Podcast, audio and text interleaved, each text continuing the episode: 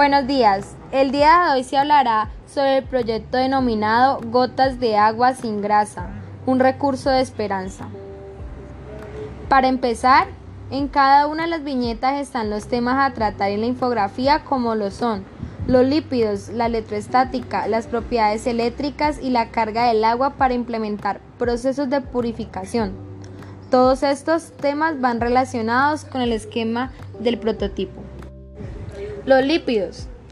Los lípidos son importantes por diferentes factores como regulan la temperatura corporal, son fuente de energía, son único medio de transporte para las vitaminas A, D, E, K, evitan que el músculo sea utilizado como energía, forman parte importante de algunas hormonas, son parte importante de la membrana de las células, son reserva de energía. Algunos son esenciales para el desarrollo del cerebro, control de la inflamación y coagulación de la sangre. Envuelven y protegen órganos vitales como el corazón y los riñones. Aportan textura y sabor a los alimentos. Los lípidos se clasifican en dos, saponificables y no saponificables. Los saponificables son lípidos semejantes a las grasas que pueden hidrolizarse porque tienen enlace ester. Estos, a su vez, se clasifican en simples y complejos.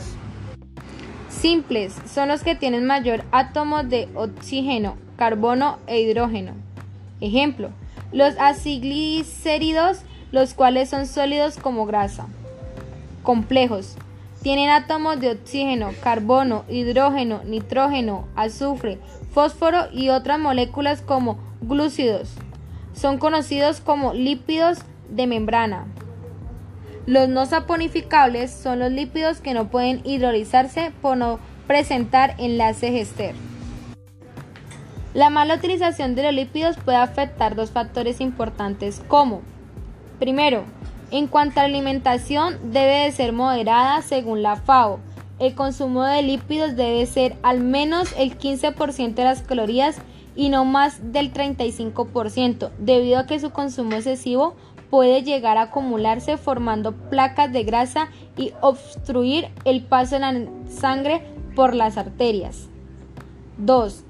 Al filtrarse con las aguas residuales domésticas e industriales, como grasas o aceites lípidos generan un alto impacto negativo en el ambiente. La ley de Coulomb, nombrada en reconocimiento al físico francés Charles Agustín de Coulomb, el cual enunció en forma la base de la electroestática, puede expresarse como la magnitud de cada una de las fuerzas eléctricas con las que interactúan dos cargas puntuales en reposo es directamente proporcional al producto de la magnitud de ambas cargas e inversamente proporcional al cuadrado de la distancia que las separa y tiene la dirección de la línea que las une. La fuerza de la repulsión si las cargas son de igual signo y la de atracción si son de signo contrario. Las características principales de la electrostática son dualidad de la carga. Las partículas cargadas pueden ser positivas y o negativas, las cuales permiten que las de signos iguales se repelen y signos contrarios se atraigan. Conservación de la carga. La suma algebraica de las cargas positivas y negativas presentes en cierto instante no varía, por ende, en todo proceso físico o químico, la carga eléctrica no se crea ni se destruye, solo se transfiere. Cuantificación de la carga. La carga eléctrica siempre se presenta como un múltiplo entero de una carga fundamental E, es decir, Q igual más o menos N por E. Propiedades eléctricas. Se dividen en tres conductores, semiconductores y aislantes. Conductores son aquellos materiales que contienen electrones que se mueven libremente de un punto a otro cuando se conecta a una fuente de tensión, ya que permite el paso de la corriente eléctrica. Los materiales de este tipo se utilizan para la fabricación de circuitos eléctricos. Propiedades eléctricas se dividen en tres, conductores, semiconductores y aislantes.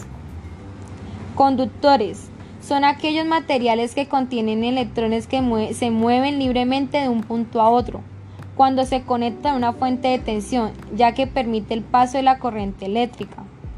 Los materiales de este tipo se utilizan para la fabricación de circuitos eléctricos. Los materiales son metales. Aislantes. Los electrones no pueden circular libremente entre ellos. Esto es debido a que contiene alta resistencia eléctrica, es decir, se oponen al paso de la corriente eléctrica, por lo tanto no conducen la electricidad. Los materiales son cerámica, vidrio, papel, madera, plástico. Semiconductores se caracterizan por tener propiedades eléctricas entre los conductores y los aislantes. Este tipo de materiales en su forma pura tienen poca utilidad práctica, pero cuando son modificados adquieren una especial relevancia para fabricar dispositivos electrónicos utilizados para equipos electrónicos. Los dos semiconductores más comunes son el silicio y el germanio. Naturaleza eléctrica de la materia.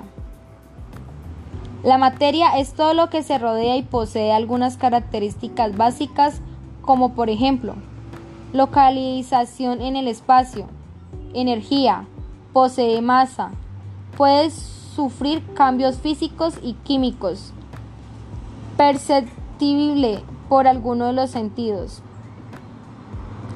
La materia está compuesta por átomos y los átomos están formados por electrones, protones y neutrones. Los electrones son partículas con carga negativa que se encuentran girando en órbitas eléctricas alrededor del núcleo. Protones son partículas con carga positiva. Neutrones son partículas con carga neutra. Los átomos pueden ganar electrones, generando la formación de átomos con carga negativa, es decir, aniones. Los átomos pueden perder electrones, generando la formación de átomos con carga positiva, es decir, cationes. Carga eléctrica corresponde a una propiedad física que se manifiesta mediante fuerzas de atracción y repulsión entre ellas. La fuerza de atracción por cargas distintas. La de repulsión se va a observar cuando se tienen dos cargas iguales. La electrización por flotamiento corresponde a la carga neta generada entre dos cuerpos producidos por la fricción entre ambos materiales. Inducción corresponde al fenómeno producido por acercar un objeto cargado a uno neutro. Contacto corresponde a un traspaso de cargas de un cuerpo a otro. Las cargas eléctricas que contiene el agua en su estado neutral son parte del material orgánico producido por nuestro hábitat. Este material orgánico está compuesto por moléculas de oxígeno con carga negativa y moléculas de hidrógeno con carga positiva. La carga eléctrica en el agua es conocida como dipolos. Estos aparecen cuando los materiales no son directamente conductores. En las moléculas del agua es neutral la carga eléctrica, pero en su estructura molecular no hay homogeneidad, lo cual genera la aparición de los dipolos. Una vez se conoce su estructura, es muy importante destacar que para potabilizar el agua se han implementado varias formas como la coagulación del agua. La coagulación es el proceso que consiste en el vertimiento de un coagulante con el fin de neutralizar las cargas negativas de las partículas suspendidas. Esquema de prototipo, sistema de admisión, parte por la cual entran las aguas residuales. Sistema de escape, parte por la cual las aguas residuales son desalojadas. Sistema de separación, parte por la cual como su nombre lo indica, se realiza la separación de las aguas, los lípidos y residuos sólidos. Eso es todo por hoy. Muchas gracias por su atención. Nos vemos en una próxima oportunidad.